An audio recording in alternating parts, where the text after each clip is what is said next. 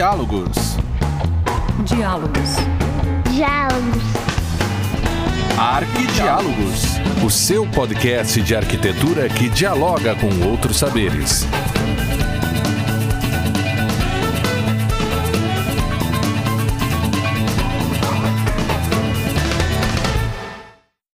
Olá, sejam bem-vindos ao Arquidiálogos, o podcast que evidencia as afinidades entre arquitetura e disciplinas afins. Eu sou Nilza Colombo e hoje converso com Lucas Strey, artista visual, mestre em poéticas visuais pela URGS. É atual presidente da Associação dos Escultores do Estado do Rio Grande do Sul e diretor no Ateliê Strey, Arte, Design e Ensino. Seja bem-vindo, Lucas. Muito obrigada por estar hoje conosco e compartilhar tua experiência como artista e como atuante no espaço urbano. O Lucas defendeu a sua dissertação em 2019, com o título Geografia Oculta: Práticas Corporais do Quarto Distrito de Porto Alegre e a Poética das Ruas. Então, Lucas, começo nesse sentido contigo. Por que o quarto distrito? Pois é, então, na verdade, eu, meu, eu tive um ateliê no quarto distrito, na, na rua São Carlos, bairro Floresta ali, por mais de seis anos. Na verdade, eu acabei saindo do espaço há mais ou menos três meses atrás.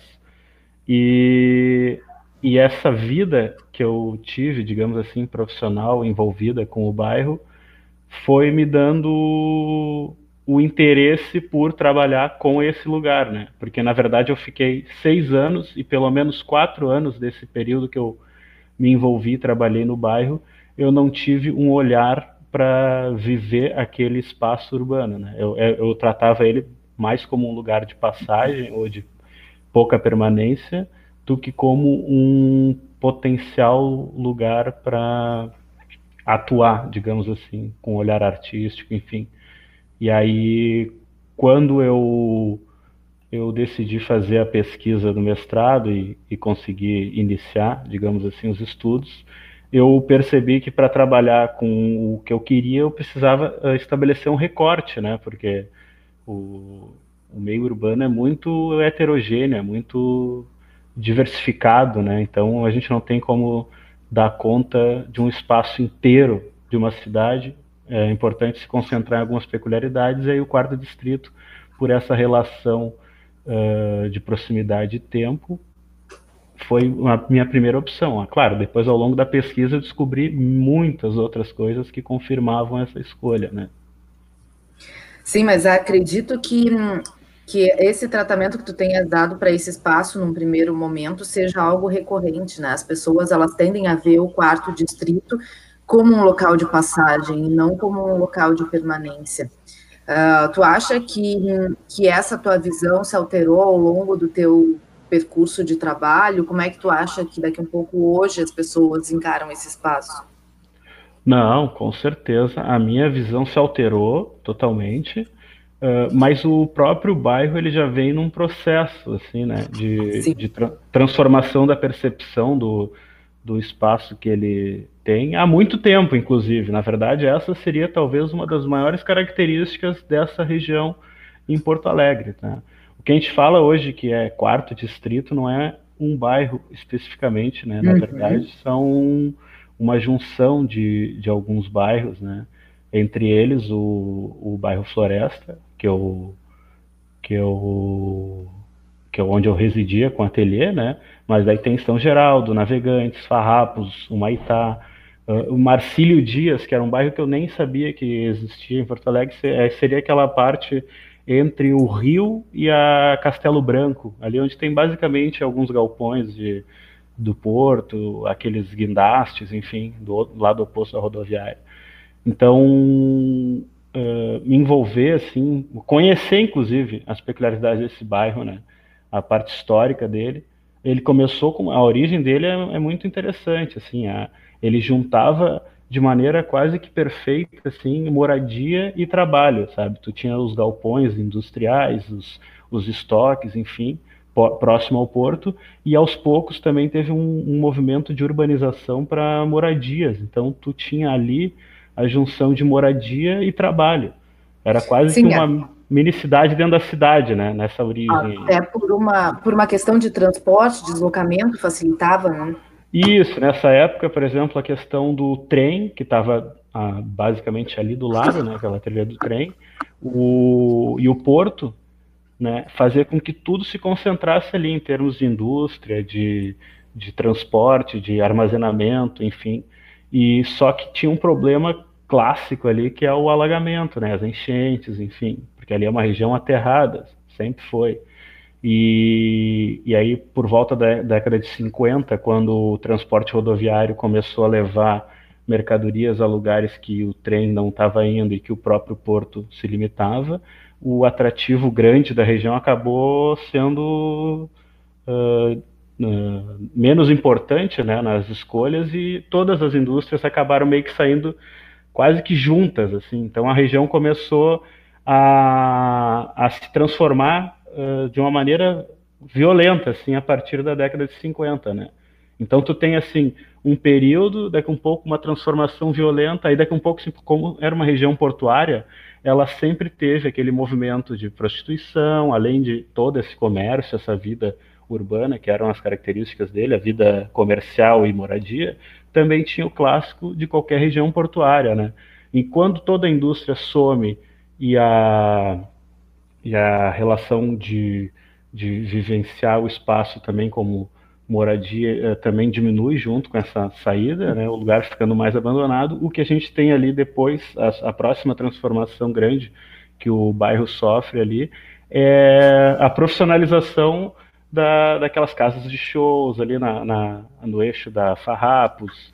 Essa fica eh, sendo quase que a característica por muitos anos do, da região, né, do quarto distrito. E aí depois Sim. do incêndio da Boate Kiss, até isso se transformou novamente. Então todas as, as casas de shows e boates acabaram fechando, as grandes, Madrigal, La Barca, todas essas as, as grandes em Porto Alegre, fecharam. A Farrapos hoje tem um ar totalmente de abandono, assim, e os outros eixos ali, uh, tanto a Voluntários quanto a Cristóvão, vêm uh, constantemente fechando a parte comercial, tá, tá acontecendo um movimento estranho ali. E ao mesmo tempo, a parte criativa, os ateliês, a, o, todo um outro movimento cultural acaba indo para o bairro, sabe? Só que o problema é que isso também acaba gerando um movimento de gentrificação também, especulação imobiliária. Isso também acaba freando um pouco esse movimento cultural. E enfim, é, o movimento da cidade ele é um pouco autônomo em alguns sentidos, né? Assim. Claro, o que a gente vê hoje é, é uma, uma modificação, como tu comentaste, na, no sentido da arte. A gente vê, inclusive, a, a sede do MAR, do MAC se instalando uh, também nesse espaço do, do quarto distrito. Uh, o, o espaço da Vila Flores ali também, uhum. nesse local. Ah, e já uh, nesse, nesse contexto a tua obra também. Ah, então, há uma, realmente, como tu comentaste, uma modificação de, de usos ah, que tendem a dar um novo caráter para o espaço. Uh, em que sentido tu acha que isso é positivo, é negativo? Como é que tu acha que isso vai uh, refletir na cidade, vai reverberar na cidade como um todo? Não, o movimento assim de, de transformar o, o quarto distrito num lugar mais cultural, mais artístico, né, criativo, como era a proposta, é, sempre vai ser positivo. O problema é o processo em que isso se constrói, né? Por exemplo, o, o, o começo de tudo foi um movimento natural, como vários outros lugares no mundo, né? Por exemplo, o Sorro, Nova Iorquino, Poblenou, todos esses bairros assim que eram lugares abandonados e que os artistas começaram a ir para lá porque tu consegue galpões grandes, pé direito alto e um aluguel baixo, né? Tu tem, tu tem todas as condições ideais para isso. Só que esse movimento cultural acaba dando uma outra cara para a região e é uma cara muito positiva, né? Tu, tu recupera, digamos, a circulação, tu, uh, o, a qualidade, digamos, intelectual do grupo que começa a frequentar aquele bairro também aumenta ou modifica, e junto com isso vem toda a especulação também, né? Só que no, o que eu percebi, eu quando eu fui para o quarto distrito, eu fui atrás de um aluguel baixo e realmente eu consegui um aluguel num preço que eu não conseguiria em nenhum outro espaço da cidade, né? Só que aí eu percebi, uh, em pouco tempo eu tinha assim contato de vários colegas fotógrafos, ou pintores, outros outros uh, outras manifestações artísticas também estavam tendo instalando ateliês ali, né, naquele mesmo eixo ali Floresta, São Geraldo, enfim, naquela região ali. Fábrica do a, o Galpão Makers, vários, várias iniciativas. O próprio Vila Flores, quando eu cheguei ali no quarto distrito em 2012 para 13, uh, o Vila Flores era um prédio que estava terminando de tirar uh, os últimos ocupantes, uh, reintegrando a posse, fazendo algumas transformações estruturais para poder manter o prédio em pé. Então não, não, não tinha nada, era só promessa, né? Só promessa. Aí eu percebi Sim. ao longo desse tempo que uh, o interesse de, de transformar aquilo ali, aproveitar a oportunidade que estava se consolidando, veio antes dos investimentos, né? Ou dos incentivos, né? Para consolidar isso. Então, ao mesmo tempo que eu vi assim semanalmente saindo matéria na zero hora, eu vi os aluguéis subindo e todo aquele movimento favorável também diminuindo. Então, hoje a gente tem um, um, uma situação que está tensionada. Eu não sei se isso vai continuar naturalmente evoluindo ou se vai estabilizar né, o, a situação ali no, no bairro, no quarto distrito. Sim. mas existem. O MAC ter ido para ali é um grande ganho para a região. Claro. Uhum. E Lucas, como é que se deu a, a tua intervenção nesse setor? Perfeito. Uh, bom, é, como eu te falei, né, eu, eu tinha assim. Primeiro, talvez seja interessante falar como se constrói a pesquisa em arte, né? A pesquisa em arte, de, diferente de outros setores tradicionais da ciência, a gente não tem assim um, uh, um objeto dado e sai testando as possibilidades dele e pronto, final, né? Assim, resumindo, né? Não é também tão simples assim o, o, a pesquisa acadêmica em outras áreas da ciência, mas em artes funciona um pouco diferente. A gente tem sim um, uma, uma questão que nos motiva, né? Mas o objeto ele vai sendo construído ao longo de um processo que envolve a prática artística e a teorização. Né? Então, assim, a gente não teoriza para depois praticar e a gente também não pratica para depois teorizar. O, o, ideal é que ela vá andando quase como perna direita e perna esquerda. Horas uma avança, outra, hora, hora outras avança. Então, essa alternância faz com que a pesquisa em arte avance. Né? Então, o, minha pesquisa começou com, com uma questão, digamos assim, né? Uh, orientadora, que era uh, como uh, estabelecer relação entre corpo e cidade a partir de intervenções urbanas, certo? E aí, como recorte territorial, estabelecer a região do quarto distrito, justamente porque numa pesquisa de mestrado o tempo é curto, a gente não tem como dar conta de áreas uh, muito extensas, com muito um, um, volume muito grande de informações, enfim, então me restringir ao quarto distrito foi muito estratégico e, e, e significativo, né, para minha pesquisa. Uh, então, assim, como é que eu poderia estabelecer uh, relação corpo-cidade dentro do quarto distrito? Bom, a partir desse problema, eu, eu fui uh, teorizando, eu fui pensando outras, outras maneiras de, de abordar, digamos assim, a questão, e aí eu cheguei a construir um procedimento de sensibilização urbana. Né? É? Eu precisava primeiro me sensibilizar com a região, para além do, da sensibilização que eu tinha na rotina, ou seja, até então eu só ia para lá, trabalhava, fechava minhas coisas e voltava para a região que eu moro, que não era o quarto Sim. distrito tinha que estabelecer uma relação de proximidade com o espaço de intervenção. Né?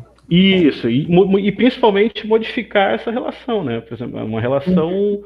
prática transformar numa relação poética, né? É basicamente um, uma transformação de percepção, né? Nesse contexto.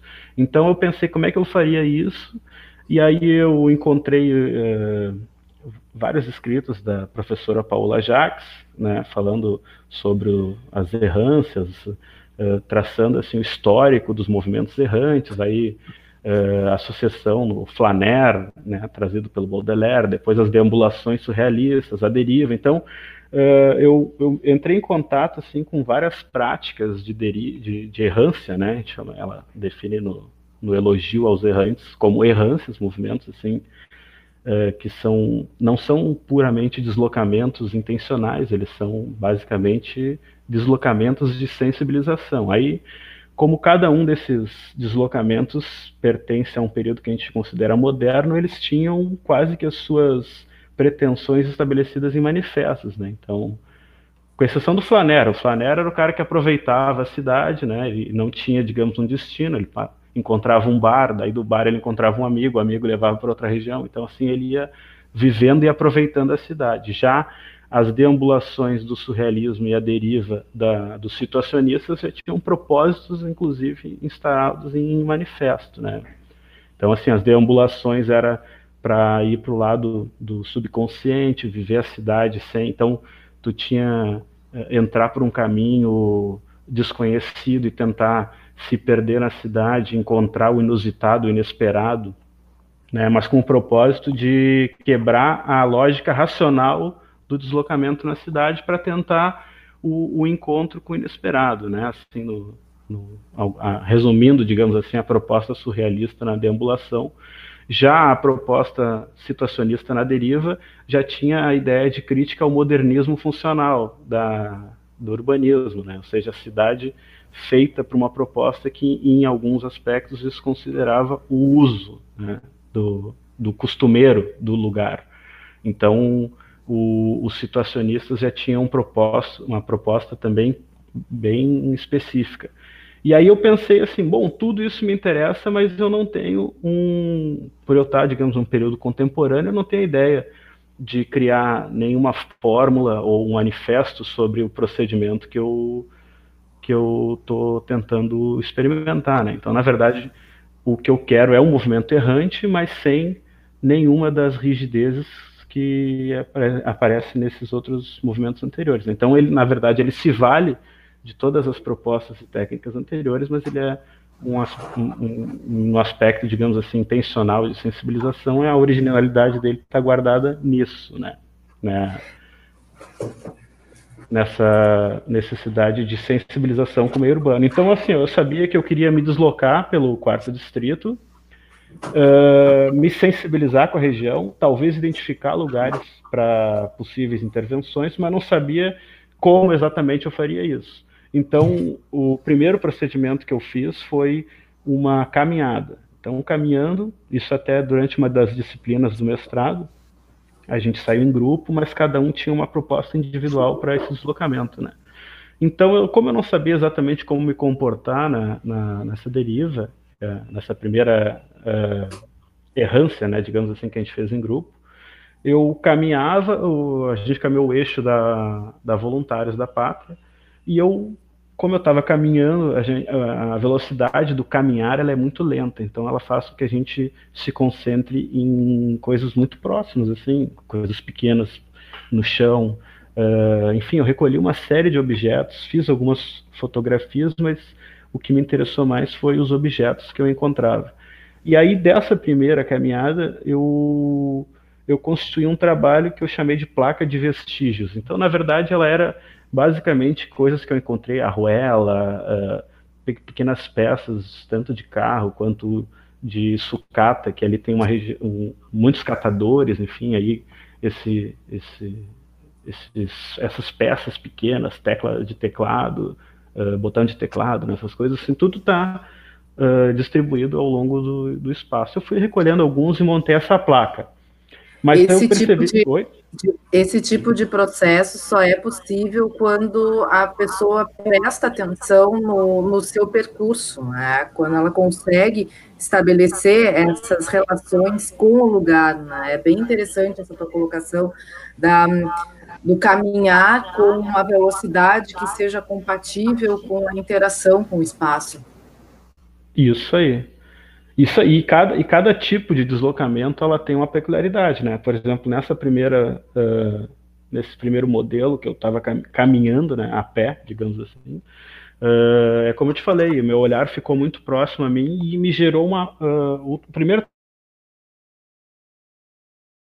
trabalho que saiu disso aí foi uma placa com como se fosse uma placa de, de, vestígios. Esse é o nome dela e é o nome mais objetivo que pode ter, né? Eu colei todos os vestígios ali, estabeleci um mapa, eu sublimei um mapa num, num, num tampo de madeira e ali eu colei todas as coisas que eu encontrei naquele eixo.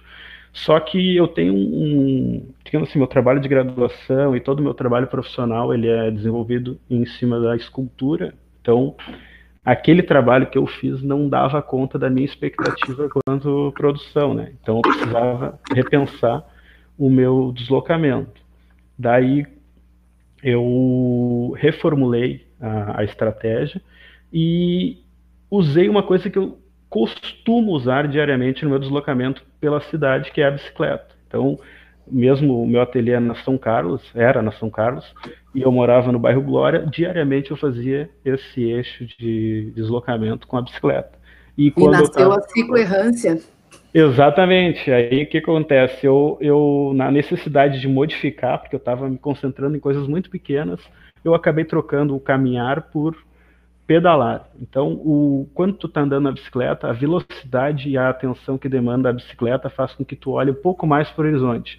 Menos que um carro, né? Porque o carro anda mais rápido, tem que olhar mais longe, tu, tu teu olhar fica um pouco mais uh, fragmentado, porque ele fica mais direcionado para frente, a gente não fica uh, cuidando placas, mas, por exemplo, na bicicleta não tem problema pela velocidade dela, tu vê um outdoor e seguir observando o outdoor enquanto anda para frente. Então, assim, o deslocamento na bicicleta é diferente. Ele, ele te dá uma percepção mais ampla de espaço do que caminhando e, e a velocidade dele uh, ainda deixa, digamos assim, uh, mais objetiva do que andando num carro, por exemplo. Né? Então, ainda eu... há possibilidade de interação com, com o setor, com a via. Isso, perfeito. E a gente também não fica limitado aos pés, assim, a, a visão é muito próxima de quem está caminhando. A gente, não, a, gente, a gente se distrai com coisas muito próximas. E a bicicleta, ela não permite que tu te distraia com o teu raio circular de dois metros, digamos assim. Tu tem que ter um eixo um pouco mais amplo, né? E o e que, aí, que quando... isso influenciou na tua obra? Pois é, daí quando eu comecei a me deslocar com a bicicleta, eu comecei a encontrar os objetos maiores. Então, assim, uh, num deslocamento eu encontrei uma mala de viagem, uh, num outro deslocamento eu encontrei a metade de um manequim dentro de uma caçamba de entulho, num outro deslocamento eu consegui ver um catador carregando um manequim que me interessou, eu abordei o catador e comecei a, a a conversar sobre o que, que ele estava na. E aí, aí interessante, porque assim, ó, nesse primeiro momento eu estou me deslocando pela cidade, olhando a cidade, né, o quarto distrito. Em algum momento eu comecei a conversar com as pessoas. E aí eu comecei a entender, talvez, o que, que seria esse eixo do meu trabalho, né? Como o corpo pode se relacionar com a cidade, né? E aí, enfim, como eu te falei, a gente avança um pouco na prática, né, fazendo a errância, criando alguns trabalhos, daqui a um pouco a gente para e começa a ler algumas coisas. Então, assim, durante um período de leitura e estudo, eu encontrei aquela Carne e Pedra do Richard Siné, e aí percebi que a relação corpo e cidade se dá através das práticas corporais. Então, assim, que práticas corporais urbanas no quarto distrito me interessariam? comecei a observar o que, que era recorrente em termos de prática corporal. Né? Então, assim, num primeiro momento eu recolhi objetos, recolhi essa mala, recolhi a metade inferior de um manequim, uma caçamba, e, e adquiri um manequim completo, assim, sem os braços, esses manequins de loja, de resina. E aí, a partir desse momento que eu comecei a montar os trabalhos, eu comecei também ao, ao, mesmo tempo a pensar essas práticas corporais, né? Como é que essas práticas corporais poderiam me levar para essa relação corpo-cidade.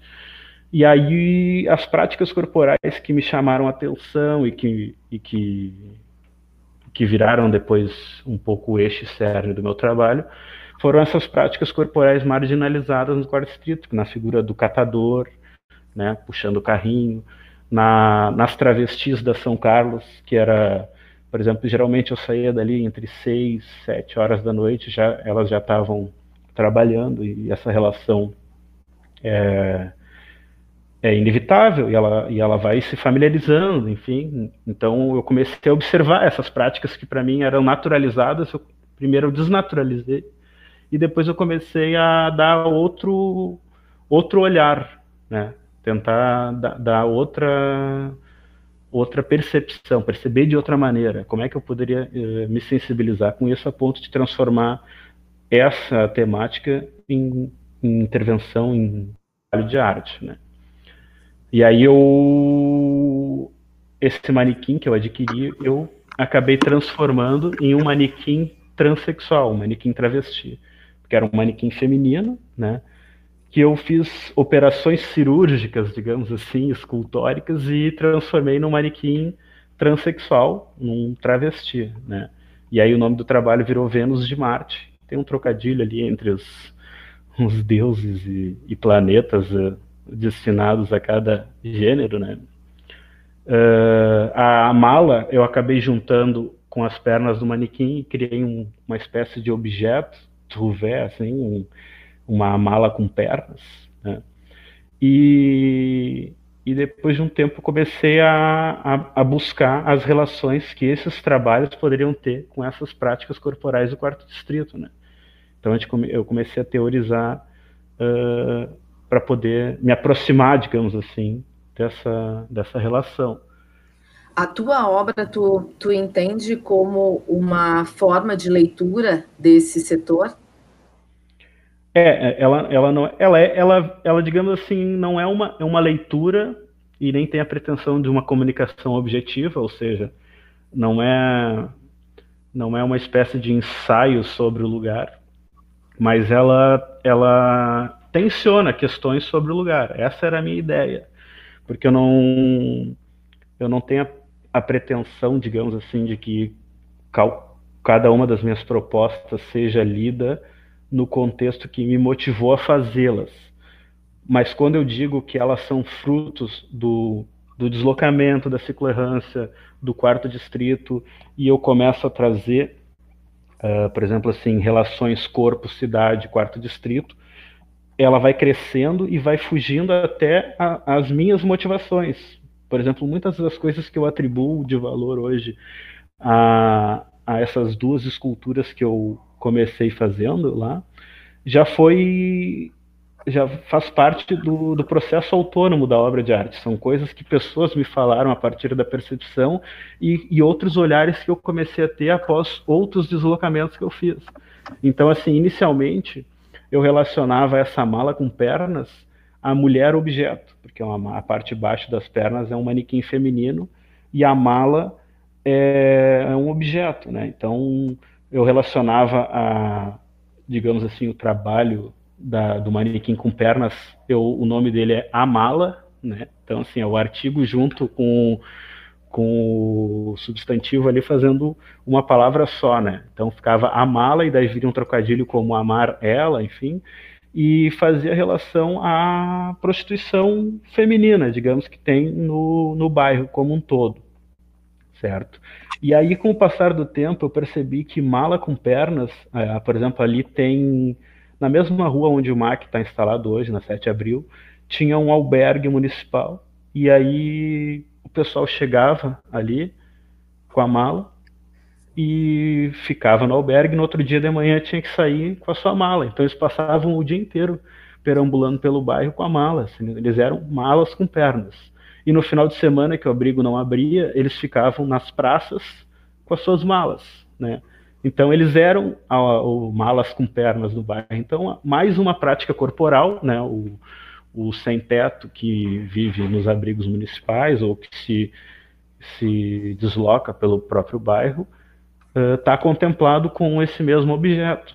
Então, uh, conforme o trabalho foi, foi se tornando mais complexo, que o meu olhar foi ficando mais definido, né? Bah, eu quero agora ver as práticas corporais, eu quero relacionar isso às minhas produções. O que eu estava dizendo é que essa, esse trabalho que é o manequim da parte de baixo um manequim, as pernas um manequim com a mala.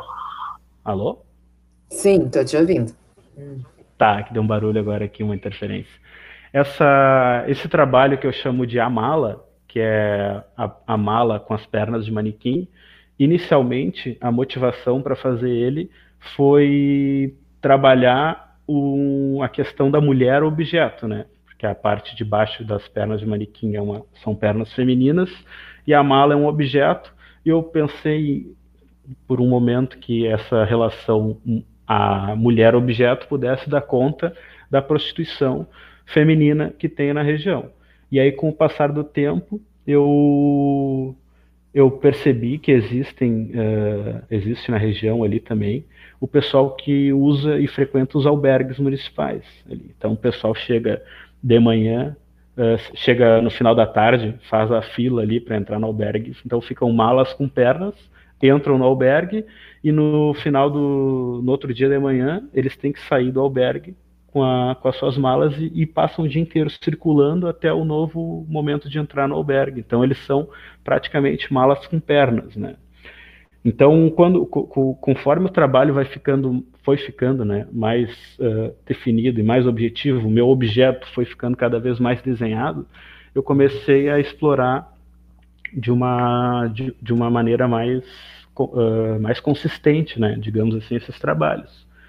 E aí o que, que eu, eu comecei a propor desdobramentos para essas imagens que eu criei, tanto a, a, a, imagem mental da figura do catador com o carrinho, quanto essas duas esculturas que eu tinha feito, né? um, um, manequim transexual e, e a mala com pernas. Eu comecei a, a, a primeiro assim transformar isso em imagem bidimensional, né? alto contraste, preto e branco, e aí eu cheguei à ideia de criar placas de sinalização Sim. urbana. É, isso que eu ia te comentar também a respeito das placas, também como um meio, talvez, de legibilidade, de uh, interação no setor em si. Perfeito. Como surgiu a ideia das placas? É, então, até então, até esse momento da minha pesquisa, eu estava só em objetos que surgem a partir da relação com o espaço, né? Eu, eu adquiro eles no espaço, transformo, mas eu não devolvi eles a, a, a intervenção. Né? Até então eu não tinha feito grandes intervenções urbanas. Que eu, eu tinha feito algumas fotos do, dos objetos com, por exemplo, assim, eu fiz uma foto no, no final da Câncio Gomes ali, no horário que tinha a prostituição das meninas ali, eu pedi licença, contei da minha proposta, elas aceitaram, enfim, eu fiz algumas fotos delas com a escultura, como se a escultura estivesse trabalhando ali naquele momento. Então, até então, a minha intervenção em espaço urbano tinha sido mais performática fotográfica, assim, com o objeto, né? Mas ainda não estava, eu não estava satisfeito, digamos assim, com, com a ação, né? E aí eu pensei uh, como eu poderia fazer uma intervenção mais, mais eficaz, ou digamos assim, mais evidente né, no espaço urbano. E aí eu percebi a relação que existe das placas de trânsito, de sinalização de trânsito, com a relação com o espaço urbano. Né? Ela, ela diz o que pode, ela diz o que não pode, ela diz o que tem, o que não tem. Né? Por exemplo, assim, serviços locais, placas azuis. Eu comecei a estudar o que, que as cores e os modelos de placas tinham tinham a ver com essa comunicação, né? Então, por exemplo, assim, tamanho, uma via, dependendo da velocidade da via, o tamanho da placa aumenta ou diminui. Então, até uma via, por exemplo, estrada, que a velocidade varia de entre 80 e 100 km por hora, as placas são muito grandes, são muito maiores do que as placas que a gente tem dentro da cidade. Então, placas de vias que vão até entre 40 e 60 km por hora, que são as de circulação interna da cidade, são placas que têm em torno de 60, 50 centímetros de, de tamanho. Então, acabei, bom, vou ficar com esse tamanho. O que, que cada cor quer dizer? Então, existem as placas azuis, que é serviços locais, né, tipo assim, na estrada, placas azuis dizem que mais adiante vai ter um restaurante, um posto de gasolina, né, dentro da cidade, ela diz que uh, é um ponto de ônibus, é, enfim, ela sinaliza que tem um hospital uh, em algum lugar. Placas marrons são uh, atrações turísticas. Uh, enfim, aí eu comecei a me apropriar. Eu, pô, mas tem um código bem definido aí, né? As pessoas, por mais que elas não saibam exatamente que é essa definição daquela informação, elas já sabem se comunicar com isso, né? Tu olha assim, uma placa amarela com desenho de duas uh, de, um, de uma criança, uma pessoa maior e uma menor atravessando a rua, tipo, ah, tem uma escola aqui, cuidado, se é travessia de pedestre e tal. Então, assim, as pessoas já têm uma relação com essa comunicação. E aí eu pensei, e se nós, uh, e se, eu, se eu inserir informações nesse nesse código né, de informação, esse código de comunicação, mas de maneira arbitrária, sem pedir licença, sem, sem muita explicação. Daqui a pouco aparece uma placa ali. E aí eu peguei essas imagens que eu, que eu construí, né? eu desdobrei as imagens do manequim trans, da mala com pernas, criei uma imagem icônica para o catador, e aí criei as placas, né? e aí pensei quais as placas que eu poderia uh, criar, né? Então eu criei uma placa da série azul, que é serviços locais, e aí botei as três coisas como serviços locais, né? A mala com pernas, o, o manequim trans e o catador. Botei as três uh, imagens como atrações turísticas e botei as três, uh, as três imagens como uh, atenção, né? Que é aquela placa amarela com um desenho preto e, a, e, ao, e espalhei pelo, pelo, pelo quarto distrito, né? E me concentrei na região onde eu tinha o ateliê ali, né? Que eu poderia também monitorar algum tipo de reação que pudesse vir, né? E, bah, foi, foi sensacional. Eu, eu tive, assim, há pouco tempo atrás, um retorno de uma das placas, porque eu coloquei algumas ali ao longo da, da São Carlos, e bem na frente de onde eu tinha o um ateliê, eu coloquei uma placa de, eh, se eu não me engano, era serviços locais, que eram as placas azuis, e o manequim trans. E aí, primeiro teve. Primeiro, primeiro momento assim, que eu achei interessante foi um, uma vizinha que chegou assim: Oi, tudo bem? Uh, eu moro aqui e tal. Tu, tu sabe quem botou aquela placa ela fez uma pergunta meio retórica, assim, ela sabia que tinha sido eu, né? Daí eu, sim, sim, fui eu, fui eu que botei. Ah, é mesmo? Não, é que assim, ó. Sabe o que, que significa aquela placa? Ela me perguntou assim, né? Daí não, eu, não. eu falei, é, falei assim, não, eu tenho uma ideia, mas eu gostaria de saber o que, que tu acha que significa. Dela, ela parou assim, ah, é, uh, ah, é, essa, essa placa quer dizer de puta, ela falou assim, né? Daí eu, sério? Tá, mas aí, então agora eu vou dizer o que, que eu acho que é essa placa. Essa placa, ela é aquela, a imagem daque, daquela escultura ali. Daí eu mostrei o manequim trans, né? Só que bem aonde ela viu, ela viu da porta, assim, uh, tinha uma barra de aço que passava bem onde estava a região do, da genital ali, assim, né? Então estava censurado, digamos assim, e parecia um manequim feminino.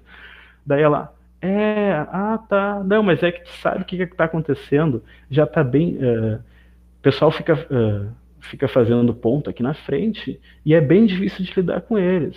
E agora que tá essa placa aí, eles estão impossíveis. Ela, falou assim. Eles estão, tipo assim, achando que a prefeitura botou a placa para eles aí e tal. Daí eu, pô. É o ponto deles oficial, institucional. Isso, isso, é, parecia que a prefeitura tinha reconhecido. Isso ela me dizendo, né? Aí ela falou assim: Ah, tu, tu pode tirar? Deu, ah, tá, eu posso tirar, mas é que agora eu tô sem escada, depois eu tiro. Mas era só um desdobre, né? Ela saiu, eu não tirei. Daí, no dia seguinte, uh, veio, veio um outro cara, assim. Daí eu mais ou menos associei assim que fosse talvez o marido da, dessa mesma moça aí, né, que veio me perguntar. Daí ele chegou assim, daí já chegou mais valentão, assim, né, dele. Ô meu, foi tu que botou aquela placa ali? Daí eu falei assim, sim, sim, fui eu. Daí ele, tá, eu, eu posso tirar a placa? Daí eu falei assim, claro, pode tirar. Daí ele, tá, mas é que eu tô sem escada, tu não pode tirar pra mim. Aí já mudou o troço, né? Daí eu, não, posso tirar, só que agora eu não posso, eu tô, tô com umas coisas pra fazer, mas depois eu tiro. Daí eu falei assim, não, eu tiro, daí eu vou tirar daqui da frente do prédio e vou botar mais adiante. Daí ele, é, mas bem pra lá, não sei o que, deu. Não, pode deixar, não vou atrapalhar aí, vou, é um trabalho artístico. Deu, deu, uma explicada assim, né? E aí eu e depois eu conversei com, eh, eu recebi no meu no meu Instagram um comentário ali de uma das trans que tinha ido lá, dos, dos travestis, né, desculpa, que tinha ido dentro do ateliê. Que teve um momento assim que eu estava justamente nessa, né, né, num embate assim, né, bah, mas será que eu, eu posso trabalhar esses temas assim, sem ter lugar de fala, né? Eu estava preocupado com lugar de fala, né? Eu não vou, vou explorar um tema, vai parecer assim pretencioso, né? Não, sei, não sou, não tenho nenhuma relação com nenhum desses grupos que eu estou trabalhando, que que eu Aí isso era o meu embate, né? Como é que eu ia fazer? Então, para começar, digamos assim, resolver isso, teve um dia que eu chamei, eu saí às seis e pouco da tarde e elas já estavam sabendo uma por outra, assim, que eu estava fazendo alguma coisa com de escultura que trabalhava esse tema. Daí uma falou assim, ô, oh, e a escultura da travesti? Daí eu, ah, tá aqui dentro? Querem ver? Daí ela, sim, sim, a gente quer ver, não sei o quê. Daí entrei eu e seis travestis lá para dentro do ateliê, assim, pra mostrar. Daí eu perguntei assim, bah, o que, que, vocês acham? Bah, eu achei muito legal. Não, não, ninguém se sente ofendida. Não, acho muito legal, não sei o que e tal. Bom, daí a partir daí eu mudei a minha relação, né? Inclusive comecei a, a buscar outra teoria para me embasar, né?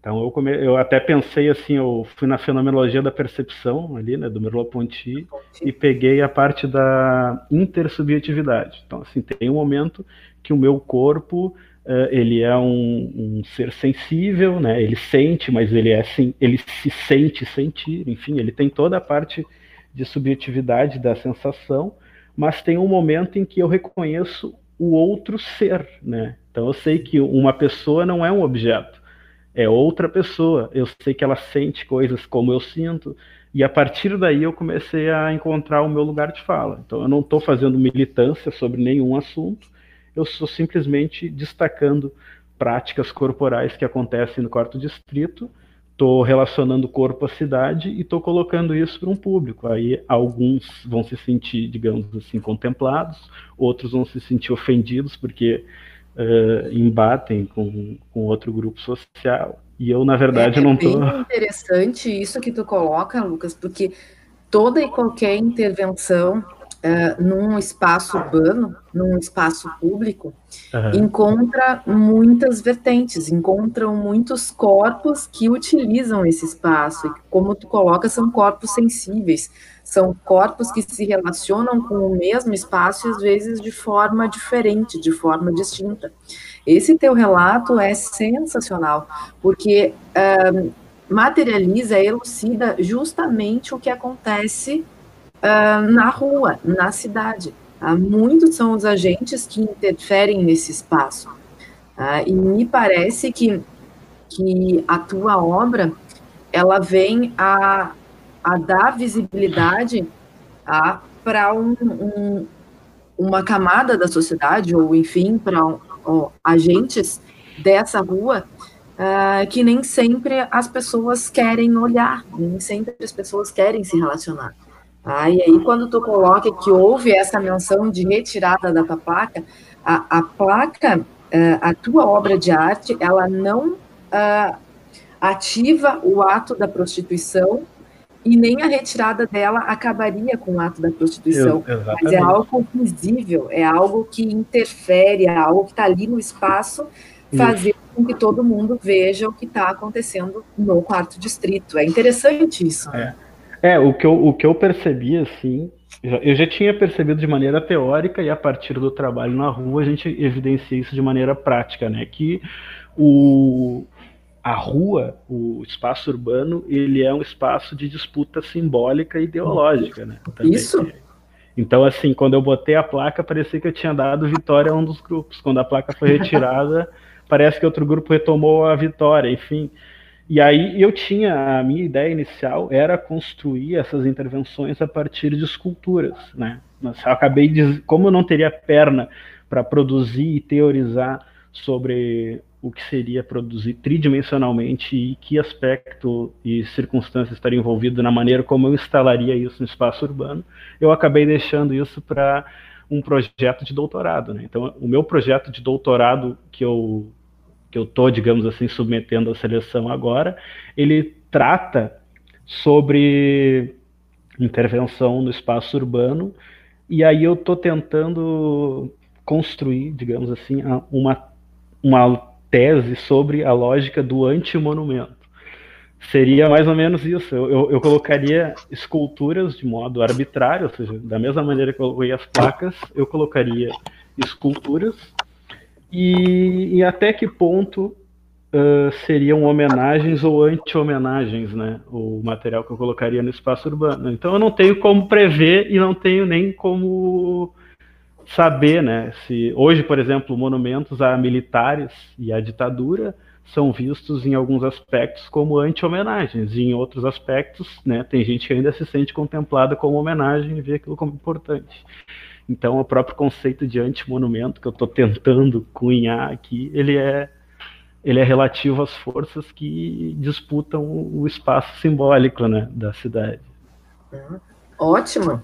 Ah, e vão torcer para a tua entrada, vão lá trabalhar junto lá no PPG. Desenvolver, né, esse trabalho. É, eu entrei em contato com, com a tua obra, né, Lucas, na, no programa de pós-graduação da, da Universidade Federal do Rio Grande do Sul, desde aquela exposição que nós tivemos a oportunidade de participar juntos, Sim. me chamou muito a atenção porque é um assunto que, que para mim é muito caro, a questão das relações no espaço urbano. Ah, como, como arquiteta, não posso deixar de observar uh, sempre essas manifestações. E achei o teu trabalho de uma, de uma sensibilidade bastante grande, porque justamente coloca em foco algo que, uh, durante muitos anos, uh, foi o aspecto que caracterizou o quarto distrito e o caracterizou de uma forma negativa. Ah, então, tu coloca isso de uma forma bem sensível, de uma Sim. forma uh, não querendo esconder e mesmo assim tendo esse cuidado, essa delicadeza de chegar nesses agentes. E, e espero que rapidamente tu dê seguimento para essas tuas conclusões, para essas tuas teorias. Que legal, que legal. Vamos sim. É, e aproveito já para finalizar essa nossa, essa nossa fala, uhum. agradecer muito a, a tua generosidade de compartilhar os teus conhecimentos conosco. É sempre uh, um prazer a gente escutar uma pessoa que tem domínio sobre assuntos relevantes, sobre temas que contribuem para o crescimento da cidade. E desejo sucesso nessa tua empreitada de comunicação, de legibilidade, de fazer com que parte da, da, da cidade uh, sejam vistas de forma igualitária. Muito então, obrigado. Muito obrigada, Eu que agradeço a oportunidade e o espaço né? E, e, justamente a oportunidade de falar sobre o trabalho. Cada vez que eu consigo falar sobre ele, eu acabo me dando conta de, de outros aspectos, enfim. Então é sempre positivo isso aí. Eu agradeço essa oportunidade.